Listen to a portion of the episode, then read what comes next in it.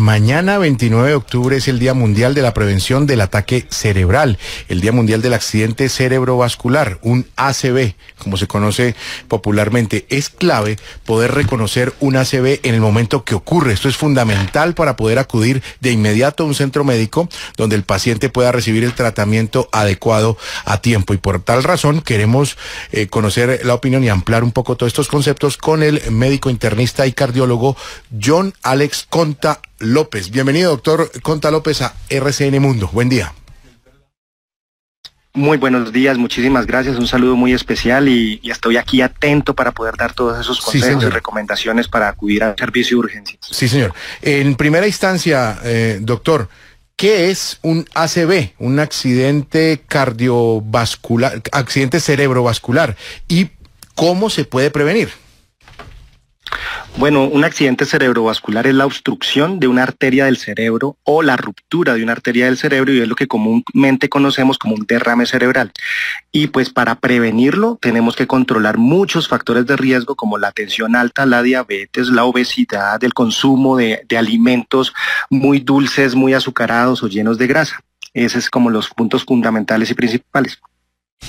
Eh, ¿Quiénes son más propensos y a qué edad, doctor, a tener un ACV, un accidente cerebrovascular? Bueno, un accidente cerebrovascular, hay enfermedades que predisponen a presentarse. Por ejemplo, hay una arritmia cardíaca fundamentalmente, que es la fibrilación auricular, la hipertensión arterial, sobre todo cuando no está controlada, cuando están altas las cifras tensionales y no se llega a metas, la diabetes mellitus, el colesterol alto, la obesidad y también la predisposición familiar. O sea, si hemos tenido familiares donde han tenido un derrame cerebral o un infarto de miocardio o eventos cardiovasculares mayores a temprana edad son los pacientes que mayor probabilidad tienen o mayor riesgo tendrían. ¿Y eh, hay alguna manera de detectar que viene en camino un accidente cerebrovascular que puede presentarse en cuestión de minutos u horas, no sé? Excelente pregunta. Yo creo que nosotros los médicos y la población en general debe estar enterada, porque lo que usualmente pasa es que esos signos empiezan a ocurrir y demoramos en la atención o en la consulta oportuna a un servicio de urgencias.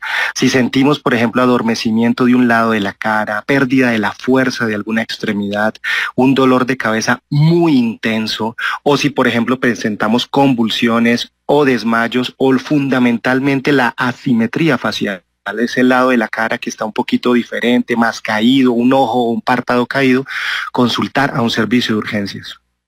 Eh, doctor, las personas que han tenido COVID o que se han vacunado, porque algunas personas lo han reportado en eh, eh, medios internacionales, ¿tienen más riesgo de sufrir un accidente cerebrovascular?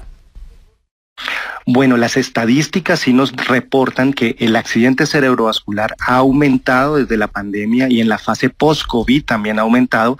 No existe en este momento una relación muy clara, pero se está en el proceso de estudio en los fenómenos post-vacunales, pero sí es cierto que ha aumentado y no solamente el accidente cerebrovascular, sino toda la patología cardiovascular, arritmias, infarto, ACV, hipertensión arterial e incluso muerte súbita. Doctor, ¿usted tiene de casualidad eh, los porcentajes o los indicadores de cuántas personas sobreviven al accidente cerebrovascular? Es decir, si hay una posibilidad alta de sobrevivir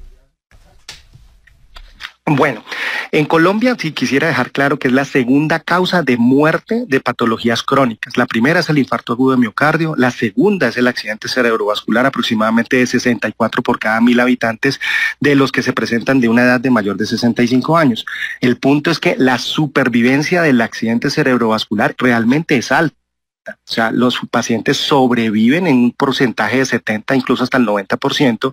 El punto fundamental es que el, el, compromiso o la discapacidad después de sobrevivir a un accidente cerebrovascular es alta. Entonces, eso es lo que estamos en este momento tratando de impactar. Entre más rápido actuemos con las estrategias que tenemos como una trombología, como arteriografías cerebrales, tratamientos anticoagulantes tempranos, o sea, porque el tiempo que nos demoremos en atender urgente ese accidente cerebrovascular es neuronas y es cerebro que se pierde. Entonces es, un, es una carrera, por eso es que hay que correr y hay que actuar a tiempo y hay que consultar a tiempo. John Alex Conta López, él es médico internista, cardiólogo. Gracias por estar aquí en RCN Mundo, por ayudarnos a entender un poco mejor qué es esto del accidente cerebrovascular, un ACV. Recordemos, mañana 29 de octubre, Día Mundial de la Prevención del Accidente Cerebrovascular. Gracias, doctor. Muy amable. Buen día. muchas gracias. Un saludo a todos.